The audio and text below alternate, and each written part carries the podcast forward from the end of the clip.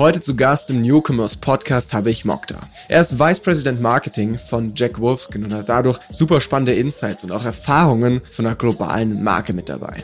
Ich will euch schon mal so ein paar Sneak Peeks jetzt gleich am Anfang geben. Wir sprechen zum Beispiel darüber, wie sich die Company nach der Übernahme durch den amerikanischen Investor Callaway entwickelt hat, was es für strukturelle Veränderungen mit sich gebracht hat und wie sie es auch schaffen, eben in so vielen Ländern gleichzeitig aktiv zu sein. Wir sprechen aber natürlich auch sehr tief über das Thema Marketing, weil das natürlich Mokta und mich am meisten verbindet. Wir sprechen darüber, wie sie es geschafft haben, die Marke so stark zu flippen in den letzten Jahren, wie sie es geschafft haben, immer stärker auch die junge Zielgruppe anzusprechen, über neue Kanäle, aber auch über ganz neue Content-Formate und über eine andere Denkweise im Marketing, die Mokta sehr viel mit reingebracht hat ins Unternehmen. Super spannende Folge, unbedingt bis zum Ende dran hören. Bis gleich. Der Newcomers Podcast. Das Weekly E-Commerce Update mit Jason Modemann. Okay, Leute, heute gibt's einen Kickstart in die Folge, weil wir kommen jetzt einfach gerade direkt aus dem Vorgespräch hier, wo ich irgendwann gerade einfach dazwischen springen musste und sagen musste, warte, warte, warte, wir starten einfach direkt Aufnahme, weil Mokka ist gerade dabei, so ein bisschen von seinen ersten E-Commerce-Erfahrungen zu erzählen und da will ich euch einfach direkt mit reinnehmen. Also Mokta, mach genau da weiter, wo du gerade aufgehört hast. sehr gerne, sehr gerne. Ich meine, wie gesagt, 2004 war für uns klar, E-Commerce ist das Thema, das wird kommen, das ist so klar wie Kloßbrühe.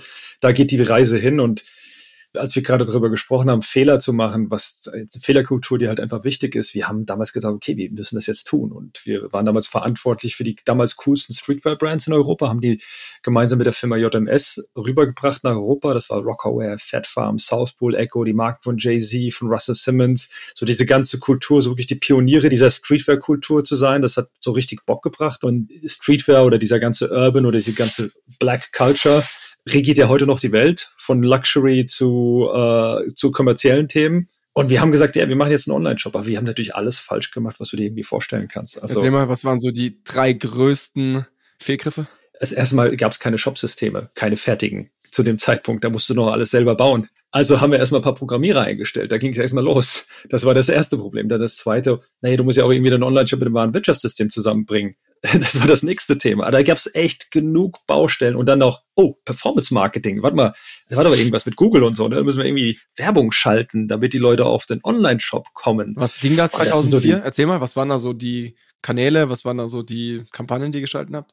Es, es gab keine Kampagnen zu schalten. Es gab Google. Ja. Google AdWord und dann hast du nur deine klassischen Marketingmaterialien, deine ganzen klassischen Marketingkampagnen benutzt und hast halt die .com-Seite und die Verfügbarkeit Online-Shop, hier bin ich, hier kannst du online shoppen, äh, live geschaltet. Und wir haben tatsächlich auch die ersten Bestellungen bekommen. Es ging auch, es ging auch sofort los.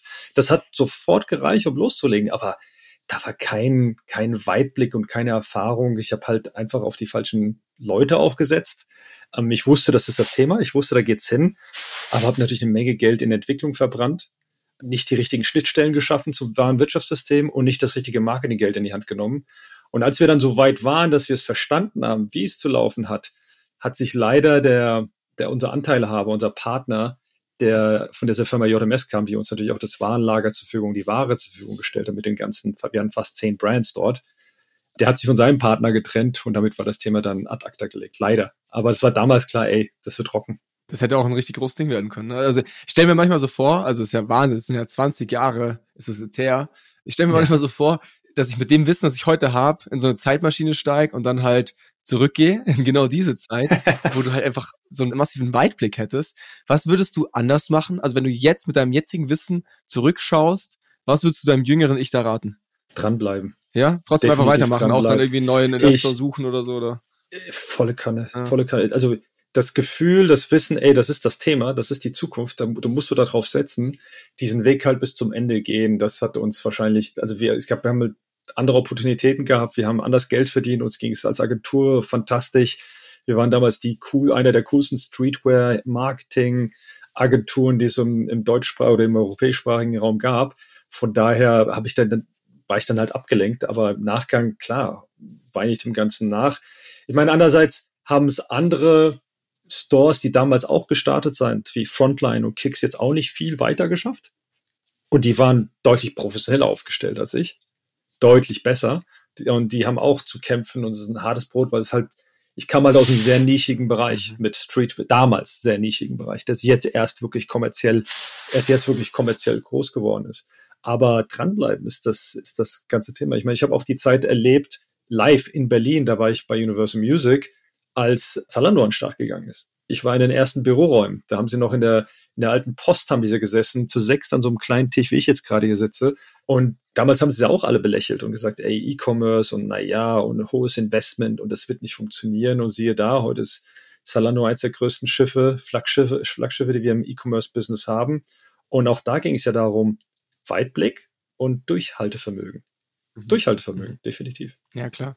Okay, äh, wobei natürlich auch Zalando da natürlich schon ein paar andere Mittel auch im Rücken hatte, ne? muss man auch dazu sagen, wie jetzt wahrscheinlich du da, der 2004 irgendwie seine Wavi versucht hat, äh, irgendwie an den Shop anzuschließen. Aber ähm, ja, nee, klar, also keine Frage. Aber überleg mal, überleg mal ganz kurz, für die Investoren, die da jetzt 200 Millionen reingebuttert ja, haben klar. und auch nach drei Jahren kein Geld verdient haben, naja, die, die musst du ja auch nochmal überzeugen. Du weißt ja, wie es läuft mit Startups. Die musst du auch nochmal überzeugen, ja, wir bräuchten nochmal 100 Millionen und es dauert nochmal 200 Millionen vielleicht, aber dann sind wir endlich, haben, schreiben wir eigentlich schwarze Zahlen. Das es ist schon eine große auf Wette, dem Level auch eingegangen ist, das, keine Frage. Das ist ja. eine höhere Wette. Ja. Das ist sogar fast verrückter, da Durchhaltevermögen zu zeigen, als wenn ich, sag ich mal, mit zwei Millionen reingehe. Du hast noch mal ein okay, bisschen anderen Druck. Ja, das stimmt. ist nochmal ein anderer Druck, mein Lieber. Also jetzt würde ich jetzt haben wir ja, jetzt haben, wir, jetzt haben wir wirklich ganz vorne angefangen. Das ist top, ähm, weil eigentlich starten wir im Podcast immer so ein bisschen mit einer kurzen Vorstellung oder sowas. Das haben wir jetzt fast schon durch. Also ich fasse nochmal zusammen. Erste E-Commerce-Erfahrungen irgendwie Anfang 2000, dann Universal Music hast einen Abstecher gemacht, was sehr, sehr viel eben in diesem ganzen Hip-Hop-Game, glaube ich, ne? Äh, hast da auch viel die Anfänge mit begleitet in Deutschland. Dann warst du irgendwann nochmal bei S. Oliver, glaube ich, gell? Das habe ich richtig in Erinnerung. Das ist richtig, ja. Und was machst du heute? Was mache ich heute? Ich meine, ich habe zwischen nach S. Oliver war ich noch bei der größten Shopping Mall Betreiber im Norden. Das ist die Firma Dodenhof, inhabergeführtes Unternehmen.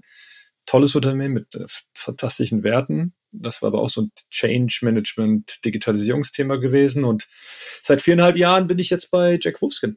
Okay, was machst du da? Verantworte das Marketing und äh, zeitweise auch das, den Online-Shop und die ganze digitale Kommunikation weltweit seit vier Jahren und was haben wir jetzt? Drei Monaten. God damn it, die Zeit fliegt. Das ist echt schon eine Ansage langsam. Ja, krass, okay. Erzähl mal, wie sieht so dein Tag da aus? Also, ich äh, kann es ja vielleicht so ein bisschen vorwegnehmen. Ich würde sagen, jetzt so als externer, Jack Wolfskin hat ja einen ganz spannenden Flip irgendwie hingelegt, so in der, in der, in der Brand jetzt die letzten Jahre. Ich glaube, da habt ihr jetzt gerade so für, für meine Generation, ne, die jungen Hüpfer, da draußen, glaube ich, echt einen Imagewechsel hingelegt, was total spannend sicherlich ist. Da werden wir heute noch öfter drüber sprechen. Was genau waren so deine Gedanken, als du bei Jack Wolfskin angefangen hast? Was waren so deine ersten Erfahrungen vielleicht auch mit der Marke selber? Der erste Gedanke war, boah, ey, das ist eine total angestaubte Marke. Das ist so die Gassegeher und die Lehrermarke. Ey, das könnte ein spannend, es ist aber eine geile Marke. Ich bin mit der Marke aufgewachsen. Das ist ein Case, das wäre so ein Turnaround-Case, den man auf die Straße bringen könnte. Das war so der erste Gedanke. Das ist eine Riesenchance. Das Hat, hattest du da Vorbilder? Also Marken, die dir da in den Kopf kommen, wenn du davon redest? Ich habe da keine wirklichen Vorbilder, weil ich da so, so Markenturnarounds jetzt nicht, mir fällt jetzt kein krasser Markenturnaround ein, der so nachhaltig ist, äh, dass ich ihn jetzt benennen würde. Ähm, muss aber sagen, dass ich in meiner gesamten Karriere mich mit nichts anderem beschäftigt habe, mit, als mit Markenaufbau oder Markenturnaround. Also jedes Mal, wenn ich einen Künstler oder eine Brand aufgebaut habe. Ich habe nie eine Brand übernommen, der es gut ging oder die schon die auf einem super Top-Level war. Das ist noch nie der Case gewesen. Ob das jetzt bei. Oliver der Fall war oder Künstler, die ich gemanagt habe oder Künstler, die ich beraten, betreut habe. Von daher ist es für mich so, that's my daily business. Turnaround und Markenaufbau, das gehört für mich dazu. Hier war, was hier beeindruckend ist, die Outdoor-Branche ist als ziemlich oldschool in allem in ihrer Kommunikation, die ist auch für sich in sich gekehrt, die lässt nicht so viele Einflüsse von außen ran, das sind immer die gleichen Leute, die in, demsel in derselben Suppe schwimmen, von einem Hafen zum nächsten. Das war dann schon so, okay, jetzt bin ich hier der Neue, der andere, anders in allem, komme aus dem Streetwear-Bereich, liebe zwar Outdoor, habe auch Outdoor-Wurzeln als äh, Marokkaner, der aus den, auch aus den Bergen kommt und der sein, sein, jeden Sommer dort verbracht hat, aber ich war definitiv ein Fremder in diesem Game. Und das nächste Thema ist, die Outdoor-Branche auch extrem eingefahren in ihrer Kommunikation. Also digital ist der Feind, Online-Shop ist böse. Das wollen wir alles so nicht wirklich. Marktplatzanbindung, oh mein Gott, das wollen wir eigentlich ja auch nicht. Das war schon sehr eingefahren. Und das war, ich würde Jack Wolf sagen, Jack Wolfskin ist so einer der größten Brand-Turnarounds, den ich mitmachen durfte und sicherlich einer der größten Brand-Turnarounds, den wir in Deutschland die letzten zwei Jahre oder die letzten Jahre überhaupt haben. Aber es ist auch ein brutaler Change-Management-Job gewesen. Also sich wirklich auf die Leute einzulassen, so, okay, wie kriege ich die, wie kriege ich die mit aufs Boot? Wie kriege ich die auf den Change-Train? Wie verklicke ich das den Leuten? Hey, das ist nötig, das brauchen wir, damit wir überleben, damit wir die Marke wirklich ownen, damit wir die Customer Journey irgendwie im Griff haben und die KPIs und die Zahlen auch kennen, damit wir unsere Schlüsse draus ziehen und nicht unsere Partner oder nicht unsere Mitbewerber, sondern wir als Marke. Das war definitiv eine Challenge. Das war, aber das ist, das ist es immer beim Change-Thema. Gehen wir gerne mal richtig stark jetzt auf diese ganzen einzelnen Themen ein, die du gesagt hast. Hier, Mokta, weißt du, wir müssen, äh, muss ich, ich wir, wir haben jetzt ein bisschen übersprungen. So, im Newcomers Podcast brauchen wir praktische Tipps und Insights. Das heißt, du musst jetzt sagen, okay, ähm, so habe ich das konkret gemacht und so kann ich euch das auch empfehlen. Ähm, nee, also jetzt, also ich meine, ich habe jetzt ja schon ein paar Themen rausgehört. Also eins waren tatsächlich die Mitarbeiter selber auch. Ne? Also wie hast du es geschafft, dein Team davon zu überzeugen, dass vielleicht dieser Trampelpfad, auf dem man jetzt schon ein bisschen länger unterwegs ist, vielleicht gar nicht der einzige Weg ist, den man gehen kann und dass es da Alternativen gibt, die vielleicht auch viel spannender und nachhaltiger sind für die Marke. Sehr gerne. Und du hast absolut recht. Am Ende des Tages müssen die Leute wissen, wie man es gemacht hat. Transparenz, das ist das allererste, was du als Führungskraft brauchst. Das zweite ist KPIs, Marktforschung. Das sind alles Dinge, die dir sehr schnell helfen können, um deine Strategie zu untermauern. Das ist das Allerwichtigste. Wenn du einen deinem Gegenüber erklärst, guck mal, wir haben eine Sättigung in der Zielgruppe 45 plus. Wenn wir weiterhin wachsen wollen und wenn wir auch weiter im Leben bleiben wollen, brauche ich eine jüngere Zielgruppe. Und guck mal, so stehen wir da gerade da. Um diese Zielgruppe zu erreichen, müssen wir das tun. Das sind die Maßnahmen. Wir müssen die Menschen dort treffen, wo sie auch zu gehen sind. Wir müssen sie so ansprechen, dass sie es verstehen, etc. etc. Und so kann man sehr gut ableiten, eigentlich fast alles ableiten, ob du jetzt was am Tech-Stack verändern möchtest oder in der Kommunikation oder Prioritäten setzt. Ich meine, bei mittelständigen Unternehmen, und das, davon haben wir ja sehr viele in Deutschland, du bist ja nicht im Konzern, wo du unendlich Munition hast. Wir haben gerade über Zalando gesprochen, sondern du musst dich ganz klar priorisieren und klar sagen, okay, ich muss die Priorisierung so aufbauen, dass sie logisch ist, dass sie aufeinander aufbaut und dass ich meine Mitarbeiter und Kollegen davon überzeugen kann, ey, wenn wir das nicht tun, schaffen wir das nicht. Also kannst du deinen Job nicht behalten und ich meinen Job nicht behalten und wir können nicht weiter zusammen Spaß haben. Und an da muss man die Leute am Schopf greifen. Ich kann aber auch gleich sagen, du wirst es nie schaffen, mehr als 60 bis 80 Prozent der Leute zu überzeugen. Es werden immer Leute da sein, die sagen, ja, was haben wir doch immer so gemacht. Ja, aber das hat doch früher so funktioniert. Ja, und die Anzeigen haben doch früher so gut funktioniert. Das wirst du immer haben. In der Kommunikation sowieso. Weil es natürlich dann immer so ein persönliches Empfinden ist. Aber wenn du die Leute wirklich mit logischen Schlussfolgerungen und KPIs und Marktforschung greifst, bin ich, also habe ich jetzt bis jetzt echt nur gute Erfahrungen gemacht und konnte die Leute mit auf die Reise nehmen. Was sind da so Zahlen, die dir wichtig sind? Also jetzt gerade, wenn du von KPIs sprichst, was waren KPIs, an denen ihr Erfolg gemessen habt? Naja, am Ende des Tages klar, wir wollen wachsen. Umsatz ist für mich das Ausschlaggebendste. Aber ich möchte natürlich in der richtigen Zielgruppe wachsen. Das, wir haben zum Beispiel, ich gebe ein klares Beispiel bei Jack Ruski, wir haben klar durchgehend eine sehr gute Brand Awareness, auch in der jüngeren Zielgruppe aber haben hier in der Consolidation-Phase und in der Purchasing-Phase deutlich verloren. Deutlich, also auch versus 45 plus und kontinuierlich über die, über einen gewissen Zeitraum verloren. Und unser, unser Job ist natürlich gewesen, erstmal das aufzufüllen, die Awareness zu steigern, aber vor allem die, das Purchasing und die Consolidation-Phase deutlich zu steigern. Und da haben wir zweistellige Pluszahlen hingelegt in der letzten, allein in den letzten 18 Monaten was uns gezeigt hat, dass der Weg, den wir gegangen sind, mit der mit der Kommunikation, mit dem Fokus auf eine jüngere Zielgruppe, mit den richtigen Kampagnen, mit dem richtigen Storytelling, mit den richtigen Agenturpartnern, dass wir da den absolut richtigen Weg gegangen sind. Und das spiegelt sich natürlich wiederum in Umsatzzahlen aus. Aber auch, ich gebe ein anderes Beispiel, ein anderes KPI, der für mich wichtig war, ist unser, unser Loyalty Card Programm. Dort haben wir natürlich auch einen gewissen Altersdurchschnitt und das Ziel war da natürlich klar, diesen Altersdurchschnitt, diesen Anteil der Jünger natürlich durch, deutlich zu erhöhen und damit den Durchschnitt zu verringern. Und das sind die KPIs, auf die ich natürlich geachtet habe. Das sind natürlich Long-Term KPIs am Ende des Tages. Parallel musst, musst du natürlich immer Kampagnen fahren und dein Marketing so strukturieren, dass du die Umsatzziele in diesem Moment erreichst. Aber du musst sehr, sehr stringent sein mit deiner Markenführung und sagen, okay, da möchte ich hin. Das ist die Vision. Und das ziehe ich dann auch durch. Und das ist nicht irgendwie ein Plan für die nächsten zwölf Monate, sondern es ist ein Plan für die nächsten Jahre. Und du musst auch dranbleiben. Und das ist, glaube ich, so, wenn ich das als Tipp an die Marketeer da draußen geben kann. Wir haben vorhin von Consistency so ein bisschen gesprochen. Mhm, Na, dranbleiben. das ist, glaube ich, der größte Fehler, den wir auch sehr gerne auch in Deutschland oder in Europa gerne machen. Wir bleiben nicht dran. Wir, Consistency ist nicht so unser Thema. Und das machen uns die Amerikaner sehr oft vor. Das ist das, was ich vielleicht in meiner Zeit die ich mit den Amerikanern verbracht habe und viel für amerikanische Brands arbeiten durfte, die haben ihr Logo nicht jede Woche geändert. Die haben auch ihren Purpose nicht jede Woche geändert oder jeden Monat mit jedem neuen Marketingleiter geändert. Die sind stringent. Die haben halt wirklich diese wir marschieren Mentalität und wir ziehen es durch Mentalität. Und das braucht man, glaube ich, in verschiedenen Bereichen. Da können wir uns eine Scheibe abschneiden. Wenn du schon bei den Amis bist, ähm, die Jack Wolfskin-Gruppe gehört ja seit 2019 einem US-amerikanischen Golf-Ausrüster. Mhm. Das heißt, die Marke wurde übernommen von den Amerikanern. Ja. Ähm, was hat sich da so verändert? Also, das hast du ja dann miterlebt noch, nach meiner Berechnung. Richtig. Äh, da warst du schon voll mit dabei. Was gibt's da so für Veränderungen, gerade jetzt auch in Richtung Personal, Struktur, aber auch so Themen wie Entscheidungsfindung oder so, ne? Also, muss jetzt irgendwie dann doch nochmal alles gerade Marketing, höhere Budgets oder so einmal mehr abgewunken worden? Wird es komplexer dadurch für dich? Oder ging jetzt eigentlich für euch alles so weiter wie bisher, nur halt unter einem anderen Namen im Impressum dann im Zweifel? Es hat sich schon vieles verändert. Das Wichtigste ist, glaube ich, erstmal, dass zum ersten Mal wir einen Anteilhaber haben, der in das Unternehmen investiert. Ob jetzt in die Infrastruktur, IT, ins Personal, ins Marketing im Allgemeinen. Also das, das nicht quasi die klassische Private Equity Mentalität ist, die einfach echt die Zitrone aussaugt und sagt, das blasen wir, das Thema blasen wir jetzt für die nächsten drei bis fünf Jahre auf und gucken, was wir den nächsten finden, der irgendwie damit weitermacht und wir unseren Preis dafür kriegen. Das ist eine nachhaltige Investition. Das ist eine strategische Investition, eine strategische Partnerschaft. Wir haben also endlich unseren Hafen gefunden. Das ist das eine. Kulturell hat sich schon einiges verändert, weil alles internationaler wird.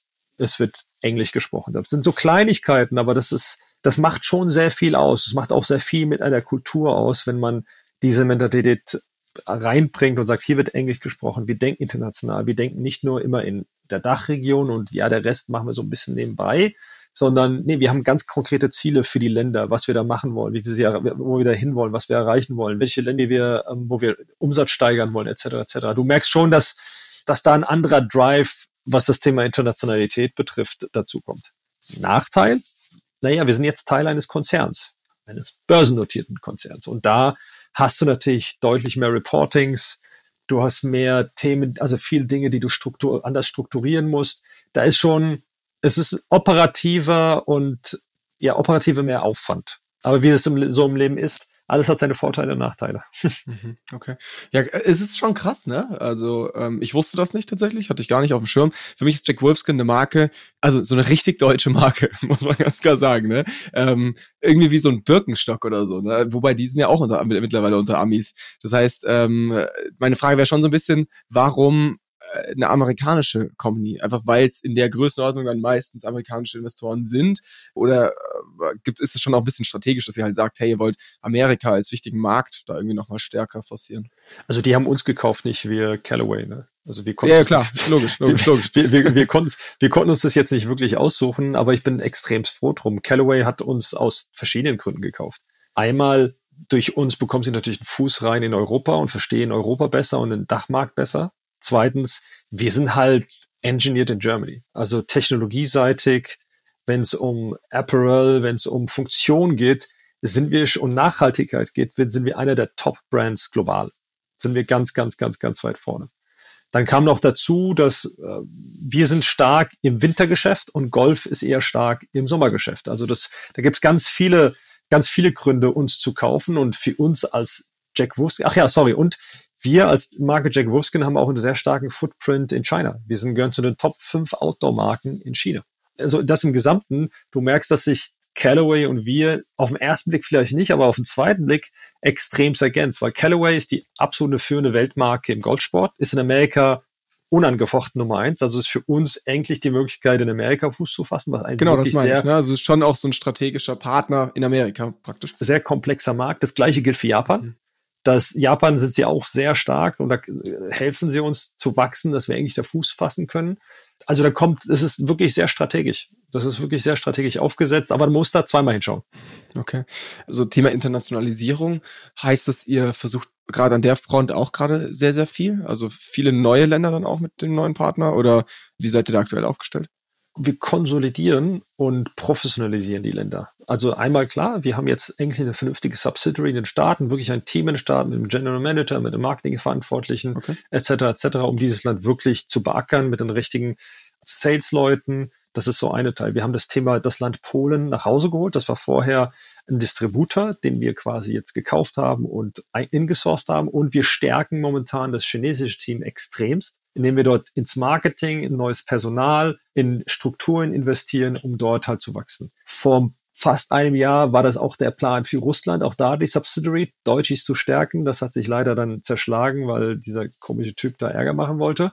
Leider. Aber das ist so, es geht eher um die, darum, da in die Länder, in denen wir schon sind, die besser aufzustellen und da mehr rauszuholen. Ich glaube, neue Länder, klar, wir spekulieren natürlich mit solchen wahnsinns tollen Wachstumsländern wie Indien zum Beispiel. Das ist ein wahnsinniger Markt. Der ähm, Korea, auch wahnsinnig toller, attraktiver Markt. Aber wir müssen erstmal die Hausaufgaben machen in den Ländern, in denen wir sind, bevor wir weitere Länder randocken. Mhm. Du bist ja im Marketing unterwegs. Jetzt frage ich mich natürlich, wie seid ihr da aufgestellt? Also ich meine, du hast gerade schon gesagt, habt dann irgendwie Country Manager für die einzelnen Länder, aber die werden sich ja viel auch einfach um so Themen wie halt irgendwie Supply und irgendwie Distributoren und so weiter kümmern läuft Marketing bei euch zentral, dann über deinen Tisch? Äh, steuert ihr das zentral oder haben die eigenen Länder schon dann irgendwie auch sehr, sehr eigenen Anspruch und sehr, sehr, ich meine, gerade du sagst jetzt irgendwie Japan, es sind halt einfach auch andere Plattformen dann teilweise. Ne? Also wie steuert ihr das international? Also wir haben Subsidiaries, wo wir tatsächlich in den Ländern Marketing-Verantwortliche haben, die ähm, eine, eine fachliche, also von mir fachlich geleitet werden. Okay. Und tatsächlich fachlich an mich berichten. Und dann haben wir Länder, die wir tatsächlich aus Europa, aus dem Headquarter in, in Itstein steuern mit jeweils einem Marketing-Manager in dem Land, der dort eher koordinative Aufgaben hat. Unser Ziel ist natürlich, äh, so einen einheitlichen globalen Auftritt zu hinzubekommen, wie nur irgendwie möglich. Also wir sind, was unsere Marketing-Highlight-Planung betrifft, schon sehr strukturiert, organisiert, haben einen klaren Go-to-Market-Prozess, wo die Länder sehr früh eingebunden werden dass die Kampagnen dann auch so gestaltet werden, dass sie in den Ländern auch funktionieren können, in den, auf den unterschiedlichen Plattformen. Du hast hier jetzt genannt, ob es jetzt Tmall, WeChat, Red, in China sind noch viele andere Plattformen oder in Japan auf unterschiedlichen Plattformen funktionieren. Trotzdem, ich würde sagen, der Anteil der lokal gefärbten Kampagnen ist immer so bei 20 Prozent. Und das muss er auch sein.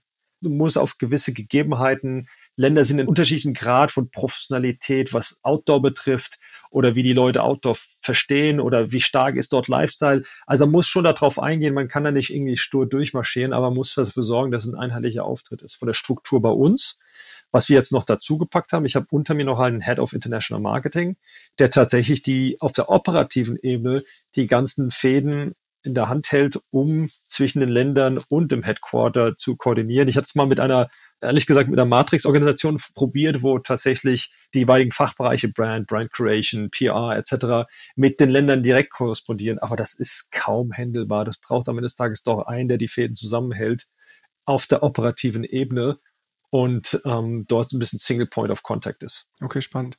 Ähm, dann lass uns jetzt gerne nochmal sehr praktisch äh, über euer Marketing reden. Es sind ja schon irgendwie auch wahrscheinlich jetzt unter dir so ein paar neue Kanäle dazugekommen. Ich glaube, auf TikTok äh, habt ihr jetzt richtig Gas gegeben. Was sind denn so Kanäle, auf die ihr gerade setzt, beziehungsweise auch Kommunikationen, die ihr so an den Tag legt?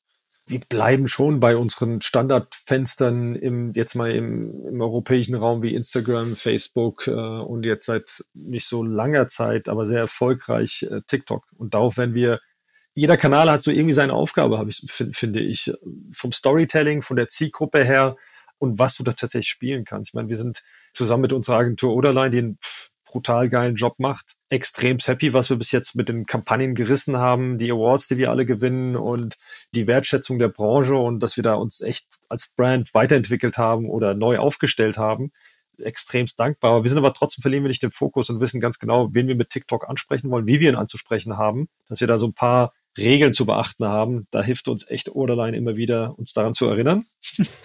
und last but not least, Instagram wird weiterhin unser Schaufenster bleiben es ist das Markenschaufenster des Tages, so wie unser Online-Shop, aber es ist das Markenschaufenster, das wir nach draußen tragen und das dementsprechend von der Redaktionsplanung vielleicht nicht immer alles widerspiegelt, was wir tatsächlich tun, weil wir natürlich strategisch sagen, okay, das ist unser erstes Schaufenster oder wollen wir auch irgendwo stringent bleiben und die Lifestyle-Themen, die Kooperation, die wir jetzt vielleicht mit High Snobiety machen oder mit GmbH oder mit zukünftigen coolen Collabs, die wir global ähm, auf der Uhr haben, werden vielleicht nicht auf dieser Plattform stattfinden, weil sie woanders stattfinden müssen, wo sie tatsächlich die Zielgruppe treffen, die wir erreichen wollen, die Cultural Tastemaker, die wir erreichen wollen. Aber Stringenz, Konsistenz ist doch am Ende des Tages der Schlüssel. Würdest du sagen, dass eigentlich jeder Marketingverantwortliche da draußen so ein bisschen mehr dieses Streetwear und Hip-Hop und einfach Culture ähm, aufbauen muss, wie du das jetzt irgendwie mitgebracht hast in deinen Job, weil das am Ende halt die Themen sind, die auf Social Media ziehen und funktionieren. Das, weil ich meine jetzt ganz ehrlich, ich meine, du hast ja vorher gesagt, so Outdoor ist eigentlich eine relativ eingestaubte Branche, wo alles immer relativ ähnlich funktioniert, wo jeder halt irgendwie seinen Rucksack nimmt und auf den Berg geht, wo ihr halt jetzt einfach doch nochmal ein bisschen anderen Ansatz zu hattet und so dieses Lifestyleige mehr reingebracht habt. Würdest du sagen, das kann man auf viele andere Branchen übertragen? Es kommt wirklich darauf an, ja, wirklich, wie du es machst und passt es wirklich zu Brand. Mhm. Also Fakt ist, Urban Streetwear ist Teil unserer Welt. Eine Teil. Vor 20 Jahren noch belächelt, und abgetan als das Ghetto-Kind und äh, die Welt der, der Assis und der Immigranten und der Schwarzen und weiß der Geier alles. Und heute leben wir alle irgendwie ein Teil Urban, die, die äh, atmen die, die Black Culture und, und feiern es, feiern, die Poesie, die Kreativität, die Form des Ausdrucks und den Style, den Lifestyle. Jetzt muss jede Marke für sich entscheiden, wie sie es macht. Was ich empfehlen kann, ist, wenn du das machst, dann mach es in einem richtigen Cultural Kontext. Also sprecht diese Zielgruppe, diese jungen Menschen in einem richtigen Kontext an. Es ist ungefähr so, ich gebe dir ein konkretes Beispiel, was wir zum Beispiel falsch gemacht haben. Wir haben versucht, Fashion Brand zu sein. Sind wir aber nicht. Wir sind eine Outdoor Brand in erster Linie. Wo ist der Unterschied? Eine Outdoor Brand definiert sich durch Funktionalität, durch äh, Technologie, durch ähm, nicht durch Design und Wannabe Design, nicht in dem Versuch, irgendwelche Silhouetten zu spielen oder irgendwelche Designs zu spielen, die gar nicht aus dem Outdoor-Bereich kommen, die auch für, für die Outdoor nicht steht. Also es wäre ungefähr so, als würde ich jetzt versuchen, mit Jack Wolfskin, es jetzt mal extrem zu beschreiben, ein Prêt-à-Porter-Kleid zu machen. Das sind wir nicht. Kann ich machen. Natürlich. Aber wenn du das siehst oder die, egal welche Zielgruppe sagt, aber da versteht doch jetzt die Outdoor-Marke nicht. Jetzt, jetzt machen die irgendwie Kleider. Das ist ungefähr so, als, als Volkswagen versucht hat, einen Phaeton auf die Welt zu bringen. Ein Luxuswagen. Hat auch keiner gekauft. Egal wie toll der war. Der war fantastisch, der Wagen. Aber gekauft hat ihn keiner weil es ihm keiner abnimmt. Und wenn du es schaffst, die Sachen in einem richtigen Kontext rüberzubringen, so dass ich dir sage, hey Jason, ja, so pass auf, wir machen, wir haben eine coole Sache, eine coole Collab gemacht, aber unser, unsere Zutat ist die Technologie. Unsere Zutat ist das nachhaltige Produkt. Aber das Design macht jetzt der Partner. Dann überzeuge ich dich, dann kriege ich dich mit auf die Reise. Und das ist, das spricht ja, die ganzen Collabs, die da draußen funktionieren, funktionieren genau aus diesen Gründen, weil man, weil es irgendwie authentisch ist, weil der Cultural Context passt. Und das gilt für jede Brand. Ich empfehle jeder Brand, das mal für sich zu eruieren und da mal reinzuschauen, ob man nicht einen Weg findet, weil sonst, also eins ist auch klar, das ist eine riesengroße Generation, die, für die das normal ist, die damit aufgewachsen ist, irgendwo zwischen 12 und 35 und also die zu verlieren, dann ist, glaube ich, nicht so cool, weil das Portemonnaie wird fetter von denen. Nicht nur das, dass sie direkt ziemlich viel Kaufkraft mitbringen, sondern in meinen Augen halt auch einfach die anderen Zielgruppen treiben. Ne? Also so die Millennials, die schauen halt sehr stark, was die Gen Z macht. Ne? Und so kannst du, wenn du die jungen Zielgruppen knackst, halt sehr, sehr stark die Alten auch für dich begeistern. Gerade in der Fashion oder auch im Lifestyle oder auch im Home and Living, da guckst du halt, was machen die 25-Jährigen, was machen die, die halt am Puls der Zeit auf Social Media zu Hause sind. Ne? Hell yeah. Du hast verdammt nochmal recht. Und so sind wir alle gewesen. Ich glaube, die ältere Zielgruppe hat das einfach nur, also vergisst das dann sehr schnell. Also mein Alter aufwärts vergisst dann ganz schnell, ja, ja, äh, das, wir haben vielleicht einen anderen Style und Co., aber an wen orientieren wir uns denn? Wir orientieren uns doch eigentlich irgendwie an, an das, was die Kids uns, wo die Kids hinlaufen, was die Kids gerade feiern, was die Kids gerade irgendwie, das ist ja die Generation, die entscheidet, was denn jetzt der nächste Trend sein soll und was cool ja, was sein cool wird. Ist. Ja, ganz genau. Äh, fertig. Und da brauchen wir uns auch nichts mehr vormachen. Ich entscheide nicht mehr, was cool ist. Das entscheiden die Kids da draußen. Ich bin da raus. Ich war das mal vor 20 Jahren. Aber das bin ich nicht mehr. Ich muss da hinhören. Und muss es für mich, deswegen meine ich Kontext dann konvertieren, aber auch nachhaltig konvertieren. Weil wenn ich, das sieht ja sehr oft, dass dann die eine oder andere Brand mal so mal irgend versucht, so Hip-Hop oder Class Urban Culture zu irgendwie die ist eher so antestet. Ja, ja. Und das ist so, ey, bitte lasst es sein. Don't, don't do it. Macht ja. euch wirklich Gedanken, wie eine langfristige Strategie aussieht. Wie machst du das? Also, weil du hast jetzt ja gerade selber gesagt, yo, so ganz Teil davon bin ich auch nicht mehr und vielleicht, also so alle Trends äh, verstehe ich auch nicht mehr, muss ich ja auch schon sagen, ne? Also was da teilweise die jungen Hüpfer auf TikTok machen, das hängt ja auch mich schon schnell ab. Aber jetzt mal ganz konkret, wie machst du es? Wie hältst du dich da updated, beziehungsweise wie versuchst du da weiterhin das Verständnis aufzubauen zu dieser Zielgruppe? Ich bin ein Typ, ich bin so neugierig, ich kann nicht aufhören, auch den jungen Leuten zu folgen. Ich bin extremst neugierig. Ich bin immer, versuche immer am Zahn der Zeit zu sein. Ich habe immer noch meine Connection in die Musikbranche ist immer noch sehr eng und die Musikbranche ist einer der größten Trendtreiber, ob es jetzt um Mode geht, Lifestyle geht, Kultur geht, Musik wird immer der Tastemaker eigentlich sein. Also es wird immer so sein. Das ist das Erste. Also ich bin selber aktiv, schaue mir alles an, bin einfach neugierig. Das Zweite ist, naja, ich höre auf meine jungen Leute, auf meine Teams. Ich habe Top-Leute bei mir sitzen. Ein Christoph Bornkessel, eine Jenny, eine Kim, eine Sina, eine Nina, wie sie alle heißen. Das ist deren Zielgruppe, die kennen die Leute, die sind da dran. Und wenn ich, also da muss ich irgendwie die Augen aufmachen und die Ohren aufmachen und zuhören. also Vertrauen, dass wenn diese Jungs und Mädels zu mir kommen und sagen, ihr Mokta, guck mal, da geht die Reise hin und das ist das, was wir fühlen, das ist, was wir glauben, dass es dann auch so ist. Also das ist so die Mischung aus selber viel am Ball versuchen zu bleiben und, und sich permanent aufschlauen und auf die jungen Leute hören. Ja. Du meinst jetzt gerade, ja, du hast da noch gut Kontakt in die Musikbranche. Würdest du sagen, so ein, keine Ahnung, dass das nächste Mal Rin-Konzert eher auf die Bühne kommt mit Jack Wolfskin-Jacke oder so, das siehst du nicht, weil du eben vorher meintest, es ist kein Lifestyle-Brand, sondern eben Outdoor? Oder kann es schon auch mal in die Richtung gedacht werden? Oh, ich sehe ich sehe Renato sehr, sehr ganz klar auf der Bühne mit was von Jack Wolfskin. Lass dich mal nächstes Jahr überraschen. Oh, da kommt was, oder wie? Lass dich überraschen. Sehr gut. Ja gut, aber pass mal auf. Wir sind jetzt schon bei äh, so gut 30 Minuten. Bis jetzt höre ich raus, dass bei euch ganz schön flutscht. Und ich finde auch da nochmal von mir Feedback. Ihr macht das sehr, sehr geil gerade. Was sind eure Herausforderungen? Wo, wo seht ihr gerade im Marketing, dass ihr vielleicht nicht vorankommt? Was sind vielleicht einfach gerade, weiß nicht, vielleicht auch, was jetzt so makroökonomisch da draußen gerade passiert, Themen, die euch irgendwie belasten? uns belastet das, was uns alle belastet. Wir stehen vor einer Inflation, einer möglichen Rezession. Wir haben erhöhte Energiepreise. Die Leute haben echt zu kämpfen. Wir sehen extremes Verschiebungen, weil das ist, also das Problem ist nicht in allen Regionen gleich. Für uns, wir haben eine richtige Challenge vor uns. Also definitiv. Also vor uns schlägt echt ein, im nächsten, in den nächsten Jahren ganz langer Weg und die Hauptchallenge für mich ist Consistency. Also wirklich die Markenstory gleichzuhalten, voranzutreiben. Wir haben für uns Länderprioritäten. Wir haben die eine oder andere Veränderung in der Kommunikation, die wir vorhaben, Online-Shops. Wir haben für uns das Thema Südeuropa, das wir in Angriff nehmen wollen. Und bei all dem, was wir so vorhaben, yo, ist es natürlich auch die Challenge, die Kosten im Griff zu haben. Das ist ganz klar, weil du kannst momentan, man kann echt nicht so weit vorausschauen, wie sich der Markt, die Marktsituation sich schnellstens verändert. Ich meine, wir sehen gerade die Insolvenz von Karstadt Kaufhof. Wenn die Insolvenz von Karstadt Kaufhof durchgezogen ist, wenn wir wahrscheinlich die Hälfte aller Stores mehr haben, die die Karstadt Kaufhof vorher hatte. Und es wird sicherlich auch anderen Playern so, so gehen. Das wird so ein bisschen das Weihnachts-Wintergeschäft zeigen, wo die Reise so im Handel hingeht. Aber es, es wird auf jeden Fall extrem herausfordernd. Und für mich ist es aber auch ich sehe sowas immer auch gleich als, als Challenge oder beziehungsweise als, als Möglichkeit, Opportunity, weil am Ende des Tages, das ist die Zeit, wo es um Market Shares geht. Und wir als Marke werden diejenigen sein, die weiterhin investieren, die weiterhin in die Brand investieren. Und das können wir dank eines Partners wie, eines starken Partners wie, wie Mutterschiffs wie Callaway. Und das ist für uns die Chance natürlich, Market Shares ja, zu erkämpfen und darauf bin ich total scharf. Also da motiviere ich gerade mein Team und die Kollegen dahin, dass wir da wirklich das als Chance sehen und nicht nur als, als schwierige Herausforderung. Ja, klar, eine Krise mischt oft auch die Karten neu. Ne? Das könnt ihr euch dann natürlich stark zum Vorteil auch machen.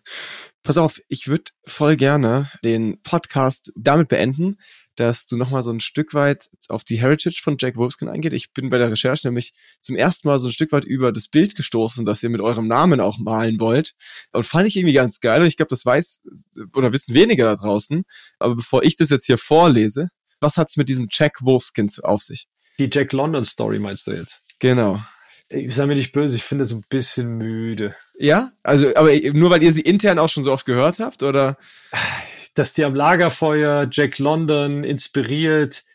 Ich finde es echt lame. echt, oder? Das heißt aber auch, ihr versucht sie im Marketing eigentlich so ein bisschen unter den Teppich zu kehren? Ich versuche sie nicht unter den Teppich zu kehren. Ich habe halt, ich arbeite lieber mit unserem, mit unserem Markenversprechen, mit unseren, mit unserer Vision, wo wir hinwollen, mit der Marke. Okay. Das sind so die Dinge, mit denen ich mich wirklich beschäftige und die ich versuche nach draußen zu tragen und nicht wirklich jetzt irgendwie die die Gründergeschichte, die ist mir einfach, das ist mir zu alt, sage ich dir zu ganz alt. ehrlich. Das heißt auch, dass sich Jack Wolfskin seitdem einfach so viel weiterentwickelt hat und auch was anderes ist wie damals, würdest du sagen? Unser Versprechen ist, dass wir die Leute da draußen inspirieren wollen, dass sie irgendwie rausgehen, dass sie die, die Natur erkunden. Weil, weil wir einfach glauben, hey, Alter, wenn du rausgehst und dich mit der Natur beschäftigst und mehr darüber weißt, dann kümmerst du dich auch mehr drum. Dann entsteht da auch eine gewisse Liebe und sagst, okay, shit, wenn ich jetzt weiterhin irgendwie zu viel Auto fahre und weiterhin jedes Plastikprodukt und dies und das mache, dann geht der Baum den, oder der Wald, das Stück Wald, das, wo ich total gerne wandern gehe, das geht kaputt. Mhm.